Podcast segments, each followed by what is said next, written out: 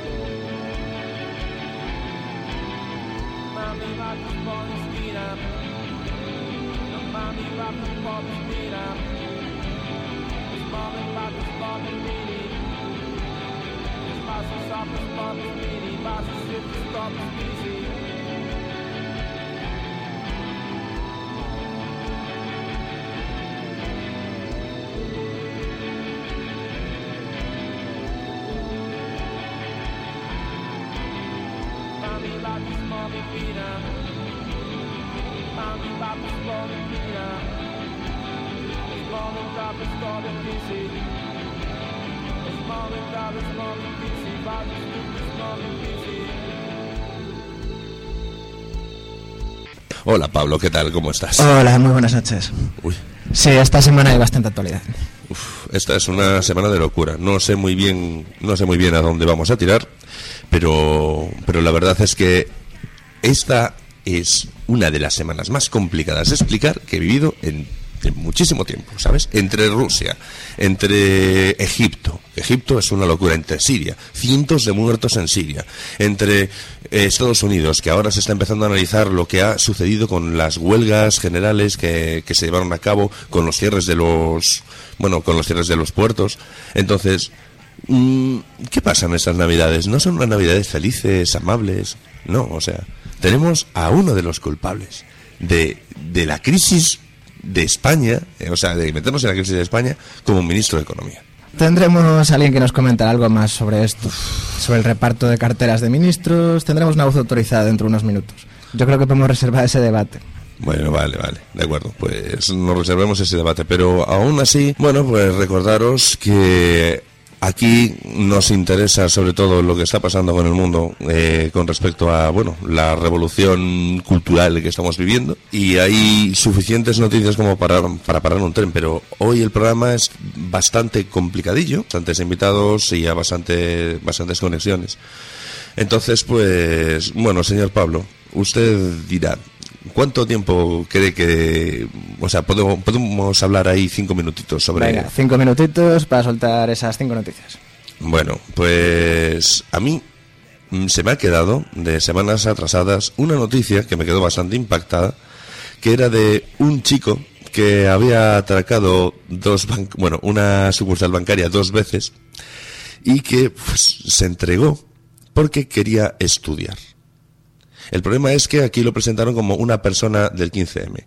Es básicamente, de repente te encuentras con que eres, bueno, pues un, ¿sabes? Un policía y te viene una, una persona a la comisaría que te dice, mira, es que ha atacado dos veces esta sucursal bancaria.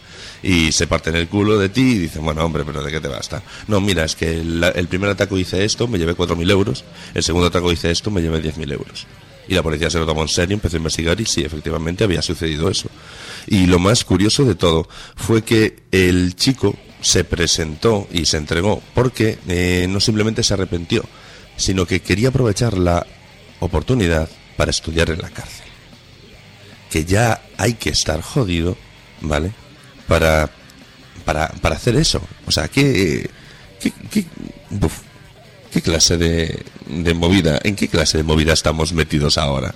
Sí, eh, es tan llamativo como que a Fabra le ha tocado la lotería.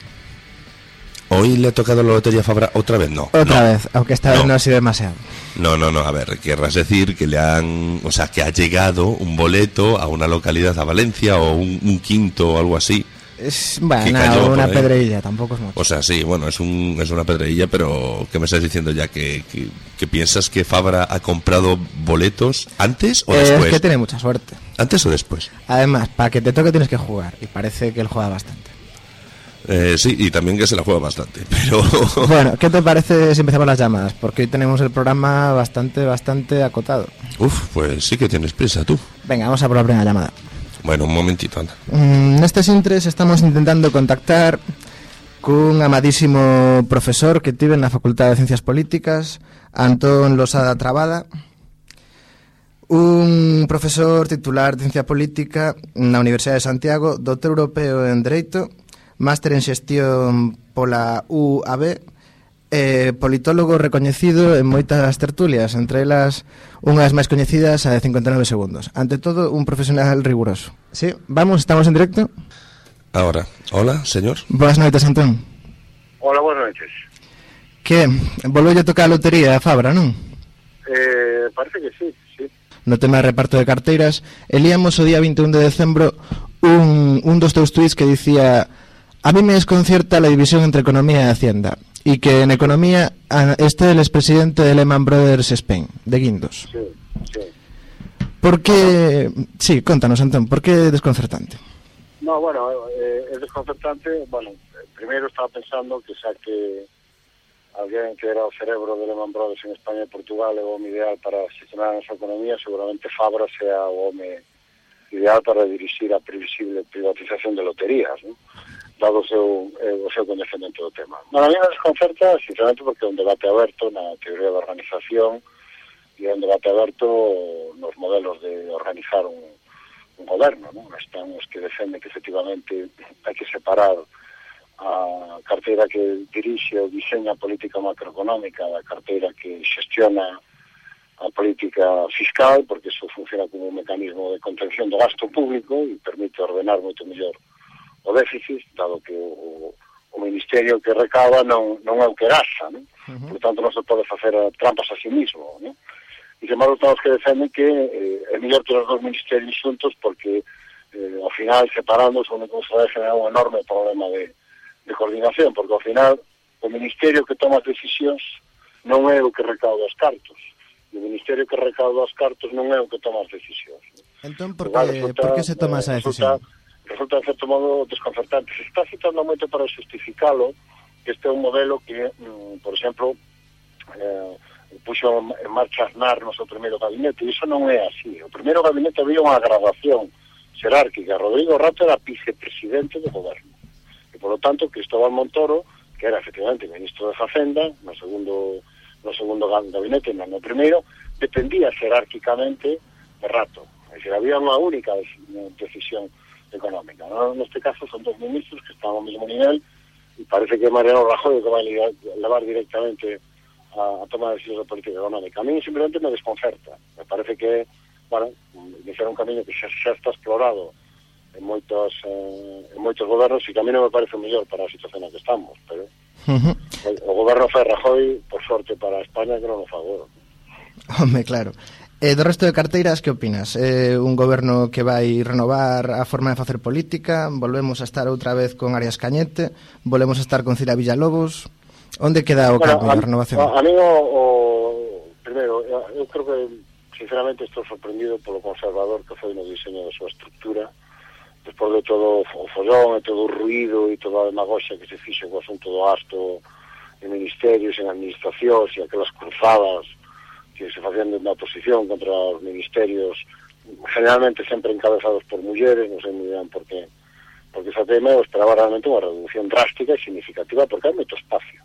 Porque o Estado fai moito tempo que se quedou sin competencias e moitísimas Eh, materias, non? o feito de que siga existindo, existindo o Ministerio de Sanidade, o Ministerio de Educación, o Ministerio de Cultura é simplemente inexplicable. Claro, son competencias transferidas, moitos reclaman que desaparezan. Queda unha mínima función de coordinación para que, de logo, non fai falla ningún tipo de estructura ministerial. Non só tiñan que ter desaparecido os ministerios, sino que boa parte dos funcionarios que aí traballan deberían estar transferidos as comunidades autónomas. ¿no? Que ademais non se transfiren, son... non se transfiren únicamente por dúas razóns. Primeira, porque moitos funcionarios non queren, que supón, ou creen que lle supón perder estatus, e porque, bueno, o Estado central se resiste a adelgazar. ¿no?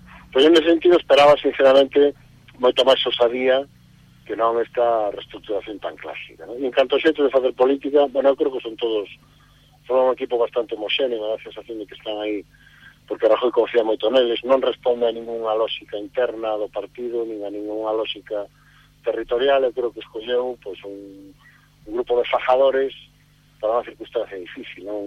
Eu, o feito de que alguén fora ministro fai oito ou nove anos non me fai, non me predispón especialmente nin, nin no seu favor nin na súa contra, non me gusta xulgalos polo que fan a partir de hoxe.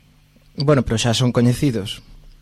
Sí, pero a xente cambia, afortunadamente, a xente aprende, non? Entonces, bueno, vamos a ver como desenvolven a súa a súa xestión. De todas formas, eu penso que dentro do que era o pasado dos últimos executivos do Partido Popular probablemente rescatou os perfiles, digamos, menos mm, menos angulados, non? Parece que buscou perfiles, bueno, un pouco máis redondeados, para entender, un pouco máis eh, eh, amables, en ese sentido.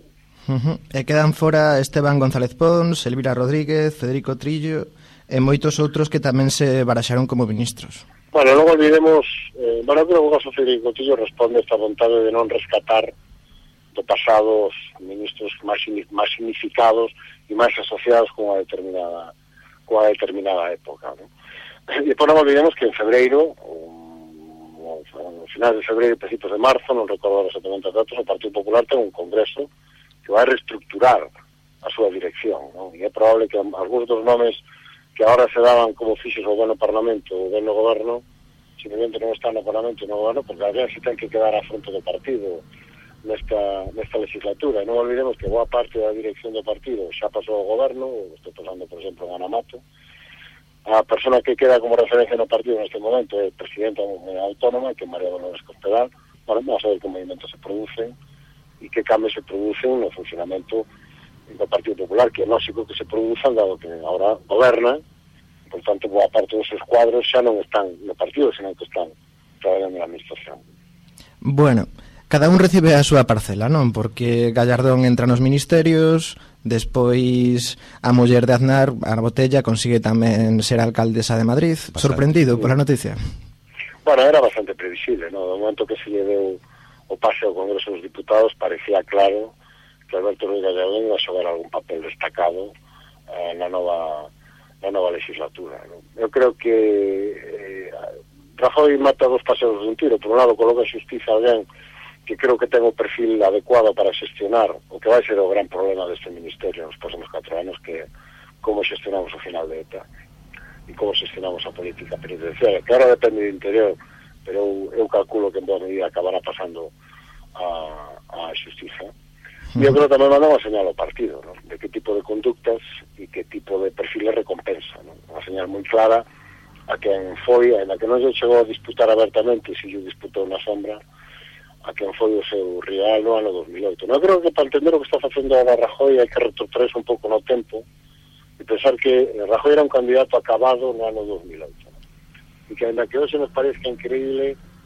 unha porcentaxe moi alta dos que todos os días falaban o seu liderazgo, o seu carisma, a súa inteligencia e o seu control dos tempos. No ano 2008 querían tirar ao río e lle pedían a súa dimisión un día así outro tamén para dar paso a un líder de verdad que fora capaz de derrotar a Zapatero. Eu creo que é unha experiencia que Rajoy non olvida. De seguro que, que sí. Está en alguma, en alguma maneira e a súa maneira está asustando contas. Bueno, aí temos a Soraya Sae de Santa María, non? Nun cargo de máxima importancia. Un rasgo, un rasgo que é común a todos os ministros é que son personas que sempre estuveron ao lado de Rajoy, que nese período duro, nese ano negro que sigueu a derrota do 2008, eh, estuveron con él e non, non xogaron, digamos, a outras opcións en outras candidaturas. Non? Entón, nese sentido, eu creo que bueno, é un xesto que hai que aprender a valorar na súa xusta na súa xusta medida e que eu creo que dice moito do carácter de Rajoy. E tamén manda unha señal moi potente ao partido. ¿no? É dicir, ao final, o núcleo duro dese goberno son as persoas que non abandonaron nunca. En cando todo o mundo va por amortizado en termos políticos como candidato do Partido Popular.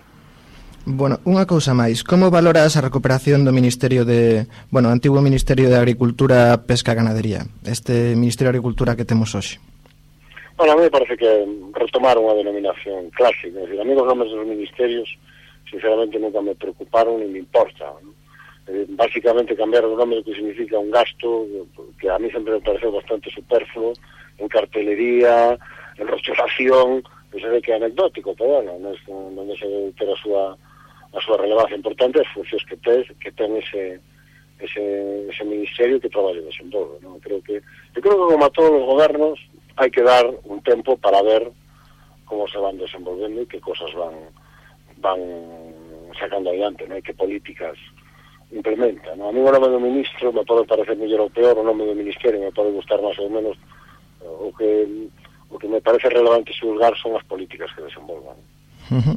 Que ministerio crees que terá máis peso durante este bueno, primeiro goberno? Eu, eu, eu é evidente que a vicepresidencia de, de que Soraya Sánchez Santa María coloca nunha posición de preeminencia dentro do goberno e a miña dúbida é que, que xogo van a dar as dúas as dúas carteiras económicas. No? E dá a sensación tamén de que o Ministerio de Asuntos Exteriores eh, vai xogar un papel bastante destacado, especial, primeiro, polo perfil do, da persona que ocupa, que é un home que, que non sexa moi conocido públicamente, si é un peso pesado dentro da, da política da, da xente que traballa en política exterior na dereita Española, e segundo, porque me dá a sensación de que boa parte da, do futuro do bo facer ou do mal facer deste goberno non se vai a xogar aquí, sino que se vai a xogar fora, se vai a xogar uh -huh. en Bruselas, se vai a xogar por Europa adiante. Non? Entón, ese sentido, me parece que vai ser un ministerio que pode ter uh, moita importancia e moito peso.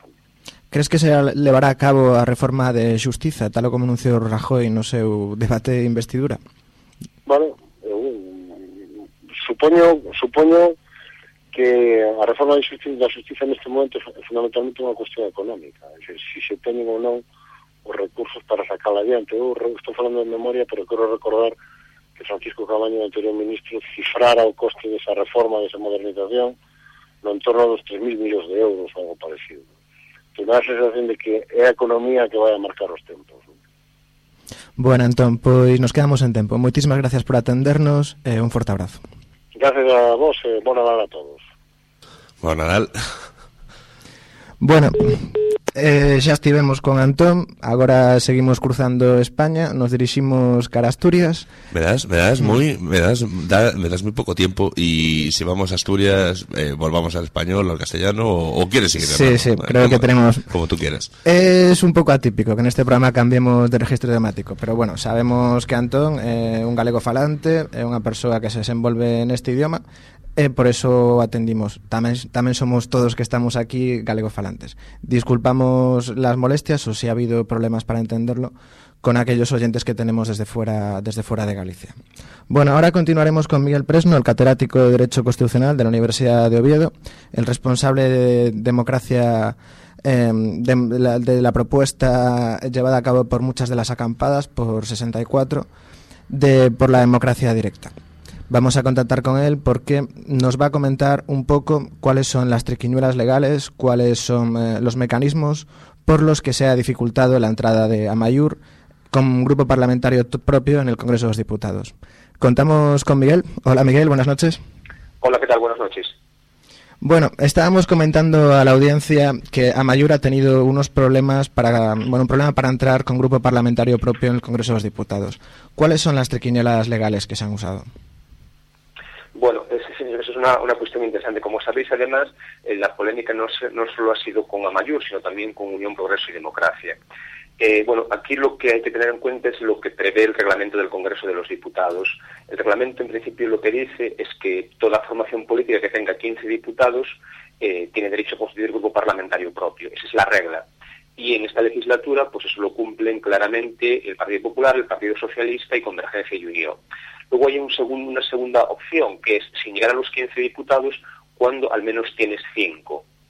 Pero no te basta solo con tener 5 diputados, sino que tienes que tener 5 diputados y si te presentas en toda España, además el 5% de los votos, o si solo te presentas en algunas circunscripciones, el 15% de los votos, ¿no? Pero a Mayor tenía, tenía siete diputados, ¿no? ¿O sigue teniéndolos?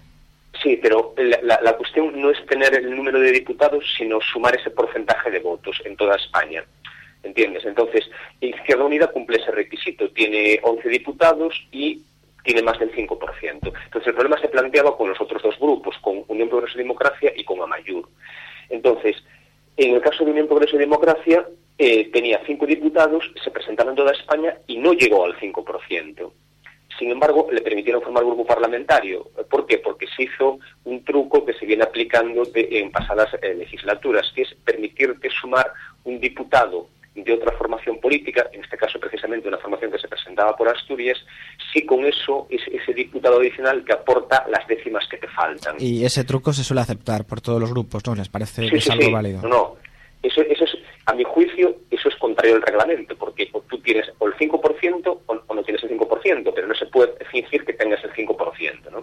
Pero eso se ha venido haciendo en todas las legislaturas, y en eso han colaborado tanto el Partido Popular como el Partido Socialista, porque lo que hacían era prestarle durante unos días diputados, pues eh, ha ocurrido con, con, con, Esquerra Republicana de Cataluña, ha ocurrido con Coalición Canaria, con el Partido Nacionalista Vasco, ha ocurrido en, las últimas cuatro o cinco legislaturas siempre. Entonces, que son esas normas que solo afecta a aquellos que no tienen el apoyo de los que tienen más poder, ¿no? Como pasa con muchas otras en España. Exactamente, esa es un poco la, la, idea, ¿no? Es una norma jurídica y en principio la norma es clara. Lo que pasa es que la mesa de la Cámara, la mesa del Congreso, es un órgano que tiene un claro componente político y que en algunos casos ha hecho lo que ellos llaman una interpretación flexible. Que esa interpretación flexible es que cuando lo consideres adecuado no exiges que se cumpla realmente ese requisito, ¿no? En el caso de Mayor, además, yo creo que se ha hecho una interpretación excesivamente rigorista, porque a Mayor, como sabéis, solo se presentaba en cuatro provincias. Las tres vascas y Navarra. Sí, exactamente. Entonces, el reglamento del Congreso de los Diputados dice que tiene que tener el 15% de los votos.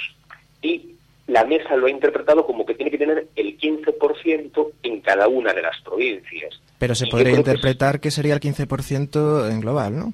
Exactamente, exactamente. Esa yo, creo que, esa yo creo que sería la interpretación adecuada, porque es la interpretación que favorece el ejercicio de, la constitución del grupo parlamentario, que es un derecho fundamental de participación política. Entonces, yo creo que será la, la, interpretación más correcta y, por tanto, tenían que haberle permitido formar grupo parlamentario propio. Claro, porque tampoco piden el 5% en toda España, pero en cada provincia, ¿no? Claro, exactamente. Sí, sí, sí, eso ya te digo, la, la, o sea, ya os digo, la, la, idea es, es favorecer la posición del grupo parlamentario cuando hay varias interpretaciones que todas en principio encajan en la norma y una permite que se cree el grupo. Entonces, a mi juicio, lo, lo, correcto es la, sería la cuestión de, de Amayur y, y, la no constitución de Unión Progreso y Democracia. ¿Esta interpretación se justifica en algún espíritu de la norma, algún preámbulo? No, no, se, justifica exclusivamente en que la mesa de la Cámara pues ha venido haciendo estas interpretaciones en, las últimas legislaturas. Se suele encargar un informe a los servicios jurídicos del Congreso, pero ese, ese, informe suele ser, como ha ocurrido en esta ocasión a veces, relativamente ambiguo. además no tenía fecha. Sí, y además permitía cualquiera de las opciones. Es decir, eh, la mesa hubiera podido admitir sin ningún tipo de problemas que Mayor tuviera grupo parlamentario, porque tendría apoyo jurídico para hacerlo. Bueno, entonces ya seguro, ¿no? No va a tener grupo parlamentario. Bueno, de momento en el, no lo han conseguido en el ámbito parlamentario. Lo que han planteado es un recurso de amparo ante el Tribunal Constitucional. Digamos, ¿Y crees que podrá prosperar? Bueno, me temo que no, porque normalmente el Tribunal Constitucional no le gusta entrar en este tipo de, cuestiones. No, no, en este caso porque sea mayor, eh, lo digo en general, porque viene a decir que eh, cada Cámara eh, tiene autonomía para organizarse y, por tanto, sería tan válida la decisión que ha tomado ahora la mesa como otra decisión. A mí me gustaría que entrara en el fondo del asunto, ¿no? Y si fuese así, entonces, digamos, tendría que constituirse, tendría que reconocer a mayor como grupo parlamentario. La ventaja que hay con esta vía es que, eh, a diferencia de en otras ocasiones en las que el tribunal puede tardar años en resolver, esto es probable que se resuelva en poco tiempo. Mm, ¿Por qué? ¿Por qué se debe resolver en poco tiempo? ¿Hay premura? ¿Hay tres meses? Porque, Bueno, hay, hay, por una parte, porque ellos van a presentar el recurso de manera inmediata, y porque no hay que agotar ninguna vía previa, y porque este tipo de recursos el tribunal le suele dar preferencia porque es consciente de que en el supuesto de que se admitiese el recurso de amparo no tendría, carecería de sentido admitirlo dentro de tres años, cuando la legislatura podría estar acabando. Entonces, a ese tipo de recursos, sin que haya una, norma que lo diga claramente, pero sí se le suele dar prioridad a la hora de resolverlos. Bueno, Miguel, te quería hacer otra pregunta. Ha, habido cierta polémica porque Celia Villalobos le ha echado un broncón a uno de los periodistas que consiguió sacar una, una instantánea del teléfono de Rubalcaba. Eres consciente de esta noticia, ¿verdad? Sí, sí, sí. ¿Tú sabes por qué no se pueden sacar fotos en el Congreso de los Diputados desde la bancada, que tienes que estar en unos lugares determinados? ¿Por qué se protege, tanto la privacidad de los diputados como tendrían que estar supuestamente pues, sometidos a análisis público, ¿no? Porque son personas de alta responsabilidad. Eh, sí, bueno, vamos a ver, eso es una cosa, eh, digamos, hay unas normas de funcionamiento interno dentro de la Cámara que establecen que los fotógrafos tienen que colocarse en un sitio determinado. Eso en principio no plantea ningún problema, de manera que los periodistas tienen, los periodistas escritos tienen un sitio y los periodistas gráficos tienen otro, ¿no? Entonces la cuestión está en si con una cámara eh, tú lo que puedes hacer es captar lo que está eh, lo que está haciendo un parlamentario. Por ejemplo, no sé si os acordáis, hace unos años, creo que fue en la Asamblea de Madrid, eh, había algún parlamentario que tenía encendido su ordenador portátil y, las, y, los fotógrafos estaban captando lo que él estaba viendo. Sí, sí. Y casos de parlamentarios jugando al sudoku, o incluso en el Parlamento Valenciano, uno que votaba por el compañero también. Sí. Lo de eso, eso sí que ya me parece delictivo. O sea, yo lo siento, pero... Es anecdótico, pero bueno. anecdótico que un diputado vote por otro diputado que está ausente. Vamos a abrirnos cuenta, amigo. Sí, no, lo, que, eh, eh, el voto es personal y por tanto tú no podrías votar por otra persona ese voto como mínimo tendría que ser nulo. No, no, no, más allá de que puedes estar cometiendo además una infracción, ese voto tendría que ser nulo. Pero no hubo ni nadie cuestionó que las cámaras de, los, de las televisiones y de, los fotógrafos estuviesen captando lo que estaban haciendo los, los diputados, porque se entendía que era una manera de denunciar que se estaba haciendo un uso indebido de, los mecanismos que les han dado para ejercer su función. Es decir, si en lugar de estar atendiendo a la, sesión, estás viendo la prensa deportiva, pues obviamente eso se puede denunciar, ¿no? En el caso de este concreto del teléfono móvil, la cosa ya yo creo que mm, no, está tan clara. ¿Por qué? Porque en principio tú cuando recibes un mensaje a través del, del móvil tienes una expectativa de privacidad, de que nadie lo va a conocer. ¿Entiendes? Mientras que si tú estás encendiendo un ordenador y eres, eres consciente de que se puede ver lo que tú estás haciendo. ¿no? Entonces, yo creo que lo de la, captación de lo que tiene en el teléfono móvil, a mí me, parece que no, no hay derecho a captarlo, que es un mensaje que le ha recibido y que, por tanto, mm, el fotógrafo no tiene por qué revelar eso, porque las, los, el secreto de las comunicaciones, y en este caso estamos hablando de un, de un mensaje, un SMS, está protegido. Por tanto, yo creo que no debiera de revelarse lo que ahí, se, lo que, lo que ahí venía. Sí, parece que es el móvil particular de Rubalcaba donde se envió el mensaje. De todas formas, ¿no crees que habría que promover un cambio en las reglas para que los móviles privados tuviesen que estar apagados en el Congreso de los Diputados para que prestasen atención a lo que se está decidiendo allí? Jolín, bueno. yo, sinceramente, creo que eso es, es decir, es llevar a, quizás a un extremo excesivo eh, el, derecho, porque yo creo que eso es una cosa casi de sentido común. Ah, una cosa también eficaz es, que tengas un inhibidor, de tal manera que ahí no, no haya manera de, que, se pueda, que se pueda hablar, aunque siempre lo justificarían que eso afectaría también al móvil oficial y que por tanto estaría estarías impidiendo que pudiesen trabajar, ¿no? Porque y a veces yo, yo no digo que no que no se haga un uso a veces correcto del teléfono, es decir, que hacer una llamada desde tu escaño y a mí me parece bien bien que se pueda que se pueda hacer. Yo creo que eso forma parte un poco de las reglas de, la, de la institución, ¿no? que quizás no tenga mucho sentido juridificarlo. Y además es que después tampoco se va a sancionar, porque sería sancionar eh, un poco a ti mismo, porque también los propios que tienen que poner la sanción a veces son los que la incumplen. Bueno, entonces el tema está complicado para conseguir alguna mejora. De todas formas, eh, mi opinión personal, no sé tú, Garú, yo creo que los periodistas tendrían que estar encima de cualquier parlamentario para ver lo que se está haciendo y que la ciudadanía pueda conocerlo. Hombre, mira, yo te puedo decir que he estado en el Congreso de los Diputados, pero no me han dejado entrar como periodista, a pesar de que, bueno, pues eh, era miembro de Quack FM, pero bueno, en esas circunstancias lo que yo hice fue coger e ir como un ciudadano más, ir a la parte de arriba. Y justo y justo pillé eh, lo que sería la bueno una, una sesión con eh, muchísima gente de la diputación de bueno de la diputación de Castilla-La Mancha y bueno pues toda la gente que estaba arriba eran personas trajeadas y yo estuve viendo cosas que me hubiese encantado grabar con mi móvil, pero me lo quitaron eh, en plan de, no, te lo tenemos que apartar, no puedes subir con móvil, solo puedes subir con lápiz y papel si quieres incluso. Y fue muy curiosa todas las reacciones que estuve viendo de todos estos políticos que estaban también conmigo en la platea y, no sé. La verdad es que sí hace falta una, mm, una, una vigilancia mucho más, mucho más profunda. No, no estoy hablando del teléfono privado ya pero, pero sí que hay que ver cuándo se van. Habría que tener, eh, yo lo siento, pero como mínimo un, un listado de quién es ausente y quién no. Y que cobren en función del tiempo que pasan en, en su trabajo. A pesar de que tengan que trabajar afuera, pero es que me parece una vergüenza que se vayan, mientras está hablando un grupo político pequeño, a tomar un café a la cafetería los del PSOE y los del PP. Que lo he visto hacer. Por favor. Miguel, ¿tú qué dices?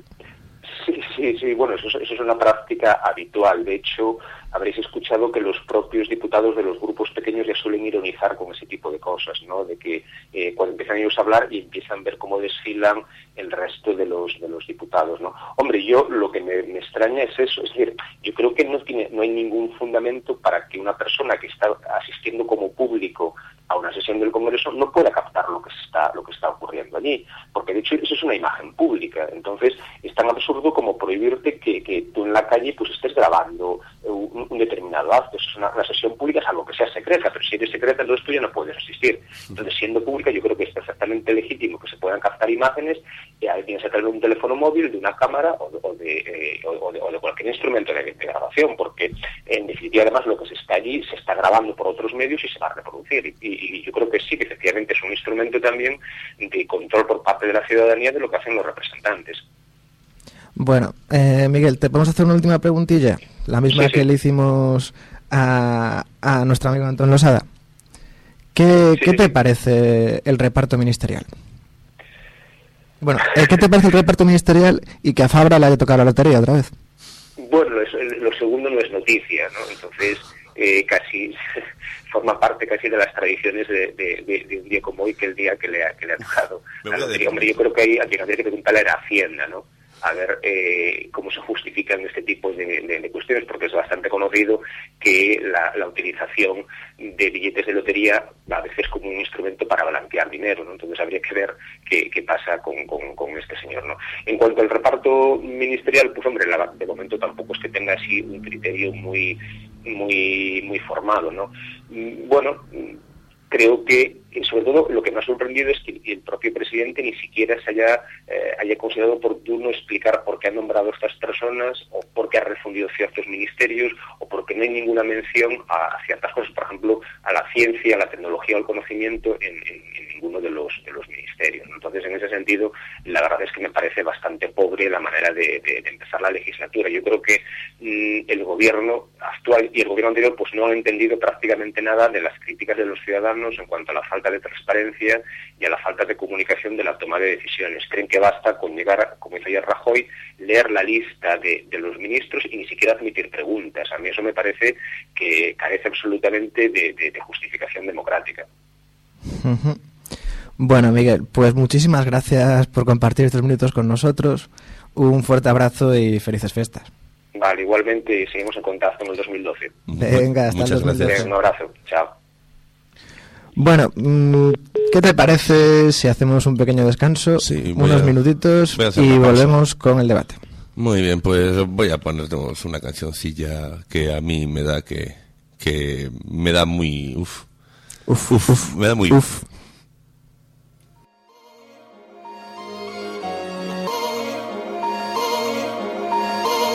La codicia ha contaminado las almas de los hombres.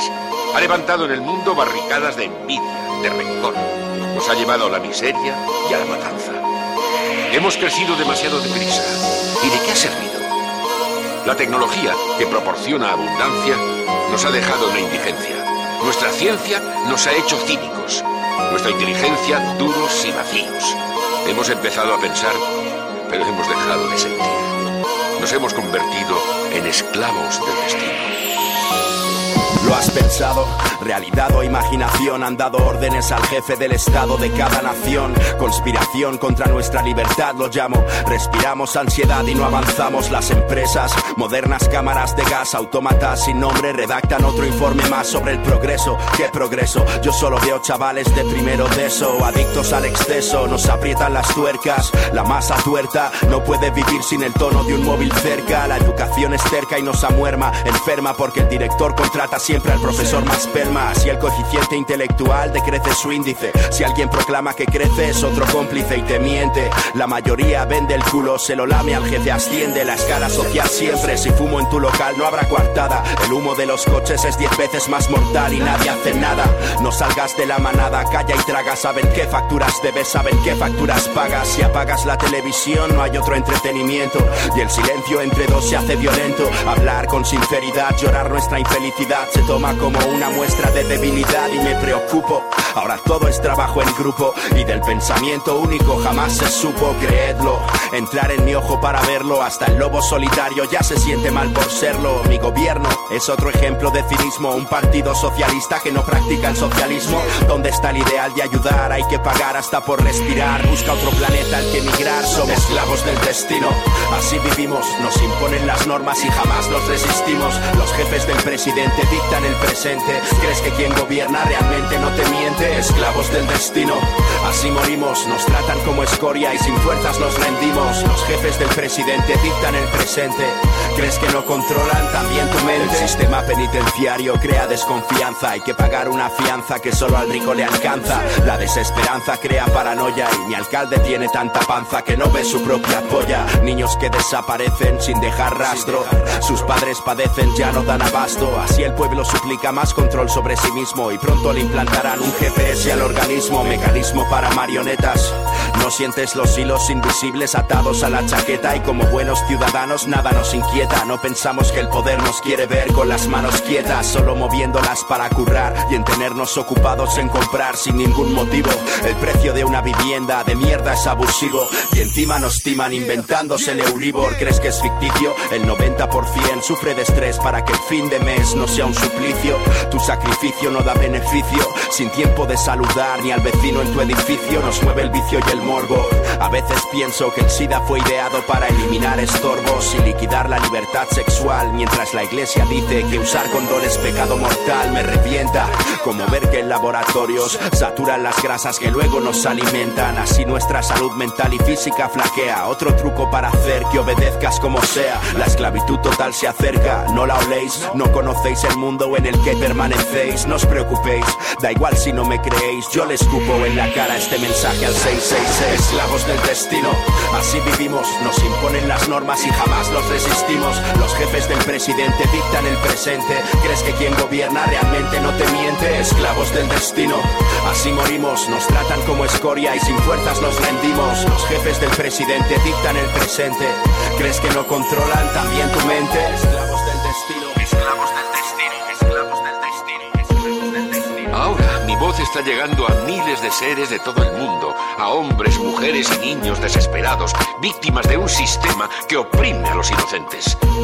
A aquellos que puedan oírme, les digo que no desesperen.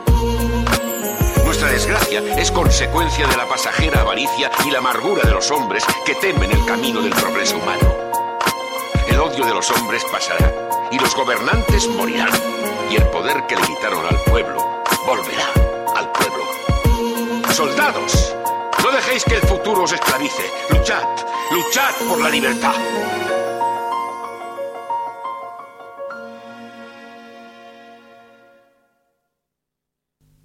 Bueno, y seguimos con Ruta 15M. Tenemos ahora mismo con nosotros a Juan Moreno Yagüe. Aún, aún no, a Juan Moreno Yagüe aún no. bueno, tenemos con nosotros a Pablo II García, el recién nombrado secretario general del Partido de Internet. Hola Pablo, Hola, ¿qué tal? ¿qué, ¿cómo estás? Pues muy bien, en casa escuchándos. Te voy a hacer la misma pregunta que le hemos hecho al resto de invitados. Si no estaba escuchando ya sabes cuál es. ¿Qué Sí. te parece que le haya atacado a Fabra otra vez la lotería y el reparto ministerial? Pues lo de Fabra es magnífico, es estupendo que alguien tenga tanta suerte y vamos, obviamente habrá que tendrán que investigar los matemáticos del mundo Y bueno, lo de los ministros todavía no me he enterado. La verdad es que de política del momento voy un poquito... mm, Siempre voy con un ligero desfase, dejo que la gente me lo mastique. Luego me entero de, de algunos aspectos, sí que investigo, pero en general no, no sigo demasiado el, el zarao, digamos. Bueno, bueno, lo importante es que si eres un conocedor de los mecanismos de democracia directa y democracia participativa, ¿verdad? Sí, sí, de eso estoy más puesto, sí. Bueno, pues ahora mismo estamos conectando con Juan Moreno Yagüe, eh, nuestro abogado sevillano, autor y promotor de Democracia 4.0. Muy buenas noches, Juan. Hola, buenas noches. Bueno, tenemos también en antena, no sé si nos estaba escuchando, a Pablo II García.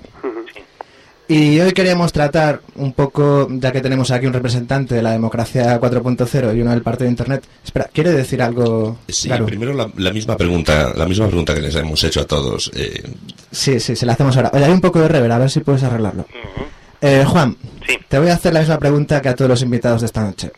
¿Qué te parece que a Fabra le ha de tocar la lotería? Y otra vez. ¿Y qué te Eso- parece el eso reparto? Sí, sí, es verdad. Qué suerte. ¿Y, y qué te parece el reparto ministerial?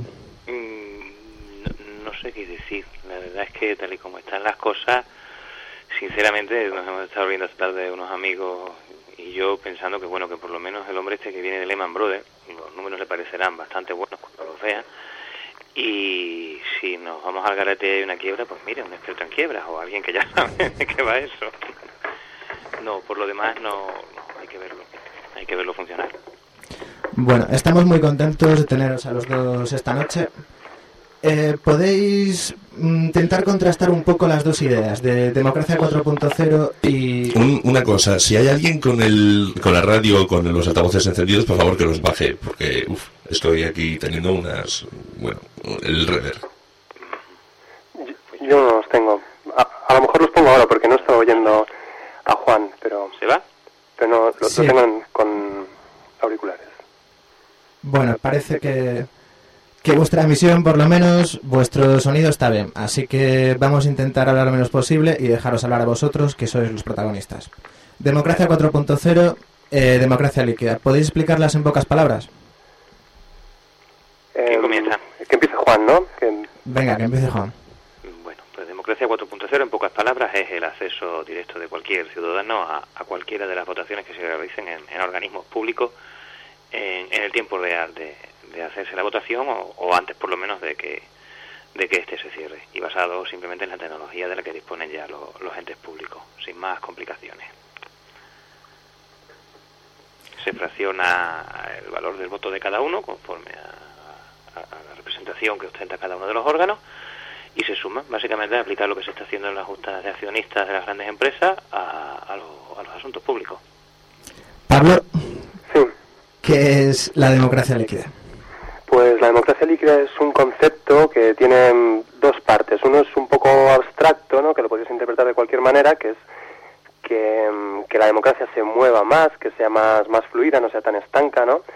lo cual ayuda también a que se, mm, se renueve, se recicle, se mejore, se perfeccione, ¿no? en todos los sentidos, tanto en, en el sentido pues, normativo de cómo funciona el propio sistema democrático internamente, como en, en los resultados y el, funcionamiento ¿no? de, los, de las discusiones, de las, de las aprobaciones y desaprobaciones.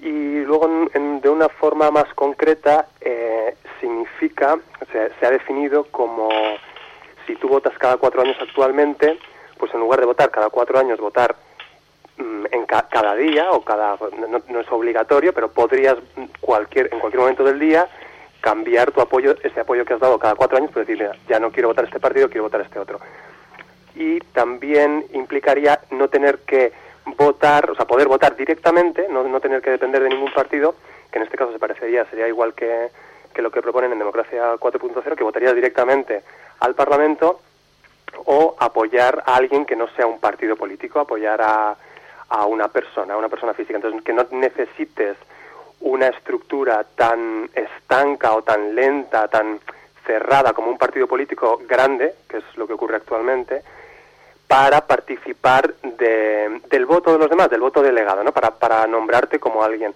Entonces, digamos que los ciudadanos podrían votar o directamente, como propone Democracia 4.0, o delegando en alguien, pero que le podrías cambiar el voto en cualquier momento y no tendría por qué ser un partido. Eso espero que más o menos haya entendido. Y bueno, nosotros eh, lo planteamos solamente para el, para el Parlamento y para lo que es votar leyes, no, no, no para hacer propuestas, veamos que también se puede hacer con propuestas, y tampoco para formar gobierno. El gobierno es otra cosa, ¿no? Legislativo, ejecutivo.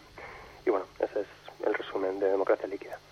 Hace un par de horas estaba hablando con un amigo holandés, un político que lleva unos años sentado en España, y me decía que la democracia, su futuro está en las redes, en los, las nuevas herramientas que están saliendo eh, al alcance de todo el mundo y que pueden llevar a democratizar más nuestro sistema.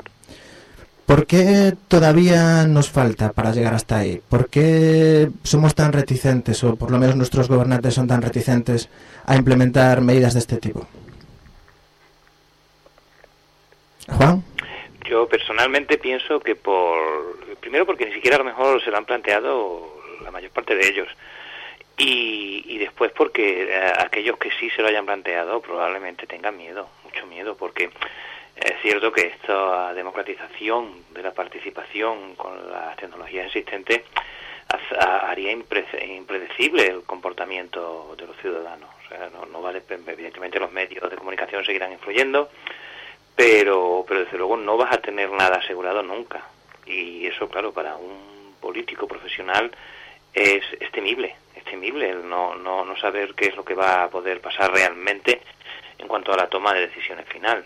Eh, sobre todo en cuanto a, los grandes números. No se nos olvide que prácticamente la política hoy en día, eh, vamos, que lo estamos viendo lo que está pasando a nivel europeo, es manejar los presupuestos. Es decir, qué hacer con el dinero común de todos.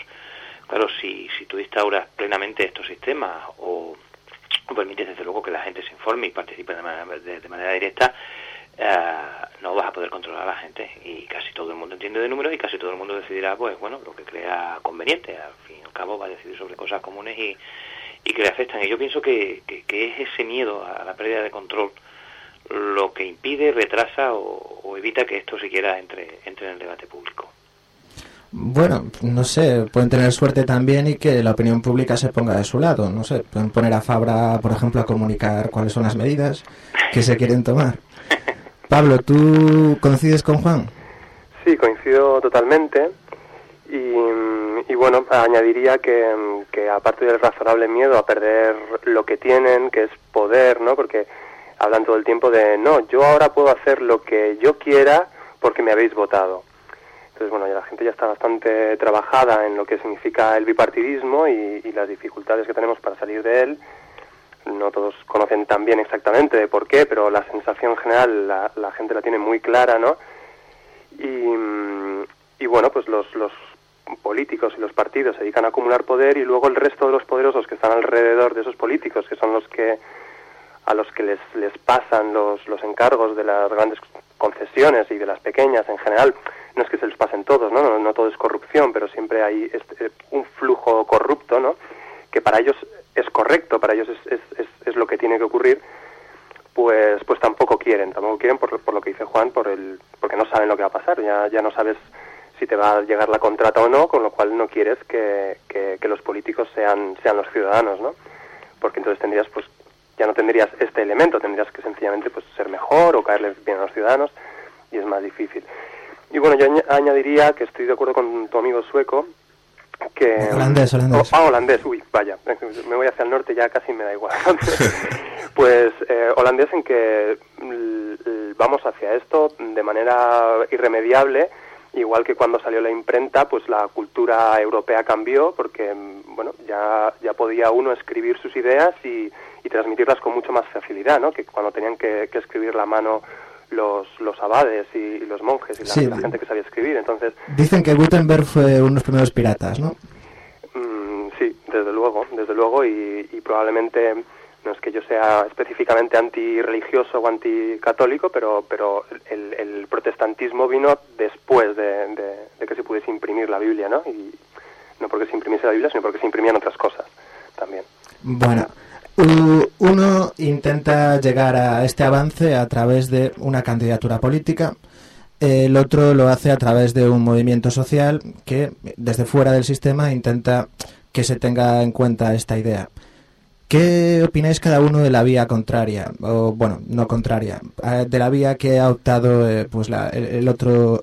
Es un camino diferente, no, no, no, no los veo como, como si fuesen contrarios, sino más bien complementarios. Es extraño, es como explorar mucho más mapeado, mucho más rápidamente.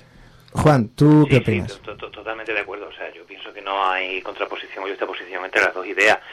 Quizá una es más práctica y es- está más cerca de la realidad que la democracia líquida, o más, eh, más plausible, más realizable, y la nuestra quizá es muchísimo más, más teórica. eh, a lo mejor también podría implantarse, pero claro, depende de la voluntad de- del Estado como entidad como entidad teórica general. Entonces, eh, yo creo que son pasos y evidentemente son complementarias porque la idea de democracia 4.0, por ejemplo, no excluye lo que sería eh, la agrupación de votos, lo que ha comentado antes eh, este hombre, porque sí. efectivamente yo puedo delegar mi voto y, y recuperarlo en cualquier momento. Ya sea para una votación en concreto o una persona en la que tenga máxima confianza en cuanto a las decisiones y, y evidentemente yo pienso que, que se complementan, que no que no hay contraposición y que quizá eh, la democracia, o sea, el partido de Internet es mucho más práctico y, y realista que, que nosotros, es evidente. Pero sin embargo, igual que desde fuera se depende del apoyo popular, también en el partido de Internet hay dificultades porque es difícil que esta idea llegue a todo el mundo y que sea conocida. O que sea comprensible incluso. ¿Verdad, Pablo? Sí, sí, en, en general cuando la contamos a todo el mundo le parece bien, claro, a no ser que sea un político que ya está en un cargo, eh, aunque tenemos también un vídeo magnífico con Rajoy viendo el sistema el sistema de voto, que le pillaron unos de los programadores justo hacían un evento en el mismo lugar donde trabajaban ellos y se lo enseñaron y lo, grabaron en vídeo y le sonreía, ¿no? Pero bueno, en general es lo que hace siempre, sonreír. Y mm, que está muy bien sonreír. Pero bueno, lo, mm, ciñéndome a lo que me preguntáis, eh, ¿es más práctico? Pues sí, nosotros también tenemos eh, dificultades para que la gente lo vaya entendiendo más. Pues yo he explicado cómo sería el sistema de democracia líquida, que es o directo, votas directamente en un, para una cosa, o mm, delegas en alguien, pero claro, nosotros lo que hemos hecho, como a nosotros lo que nos gustaría es que el Parlamento llegase, aprobase una ley y pudiésemos todos hacer eh, eh, votar de esta manera para el Congreso entero, es decir, sería lo, más o menos lo mismo que dice Democracia 4.0, añadiendo que, puedas delegar en alguien y cambiarlo y, o, o decir ya no delego, ahora voto yo, ¿no? La delegación creemos que es interesante, aunque nos parece estupendo también que se presente así tal cual, en, directo tal cual, sería magnífico, habría leyes muy importantes que seríamos capaces de, de afectarlas de, de manera muy sustancial. Y, y bueno, yo lo veo, bueno, te- tengo que aclarar esto, entonces, como el, el Parlamento no va a hacer una ley para quitarse poder y dársela a los ciudadanos, lo que hace el partido de Internet es, porque claro, yo he explicado la democracia líquida, lo que hacemos es intentar coger diputados, que es algo dificilísimo, eh, y estos diputados que tuviésemos, lo que harían sería votar lo que votasen los ciudadanos.